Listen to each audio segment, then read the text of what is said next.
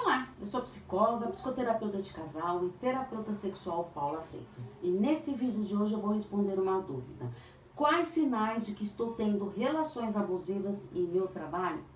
Pois é verdade, existem muitos casos de relacionamento abusivo no ambiente profissional. Se você está passando por essa dificuldade e não está conseguindo lidar com isso, estou à disposição para os atendimentos.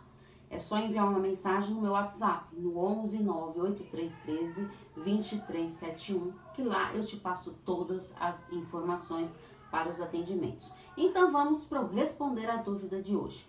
Quais sinais de que estou tendo relações abusivas em meu trabalho? É comum ocorrer situações abusivas no ambiente profissional.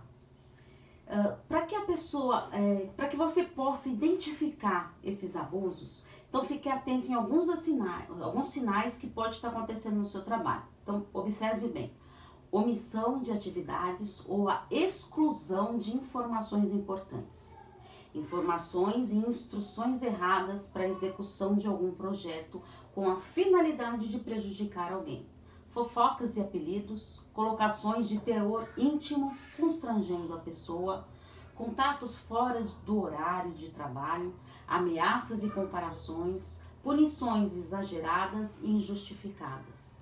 Geralmente acontece devido à personalidade perversa, um movimento sádico. Lembre-se que o trabalho não tem que gerar sofrimento. Se você se sente injustiçado, excluído, perseguido, posicione-se o quanto antes. Quando se reconhece as relações abusivas, ajuda a se proteger e se preservar.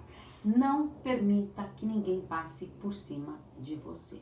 Se você conhece pessoas que estão passando por essa dificuldade, já compartilhe esse vídeo com esta pessoa. E afinal, quando a gente compartilha com mais pessoas, ó, a chance da gente ajudar ali é muito grande. Combinado?